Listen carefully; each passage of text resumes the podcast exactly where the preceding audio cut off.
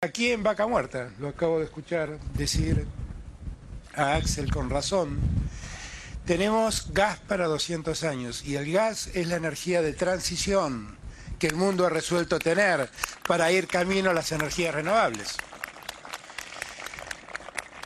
Que la Argentina haya recuperado la posibilidad, la Argentina en su sentido más federal, como bien marcó Omar, no el Estado Nacional solo, el Estado Nacional asociado a las provincias que producen gas y petróleo, que haya podido llegar a este tiempo y darnos tranquilidad energética es muy importante.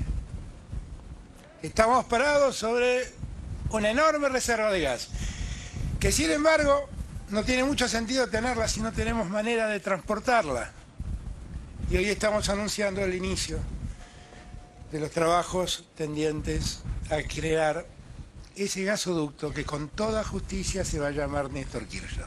Ahora, se podía pensar en una IPF pujante, creciente, que también sirviera como empresa testigo para los precios de la energía, o podía pensarse en una empresa declinante que se diera espacio a, otros intereses, como fueron los cuatro años que precedieron nuestra llegada al gobierno. En los dos casos estuvo en manos del Estado, pero en un caso hubo una política y en otro caso hubo otra. ¿Y qué es lo que estamos nosotros haciendo hoy? Poniendo en valor, poniendo en valor algo muy importante para el desarrollo de la Argentina.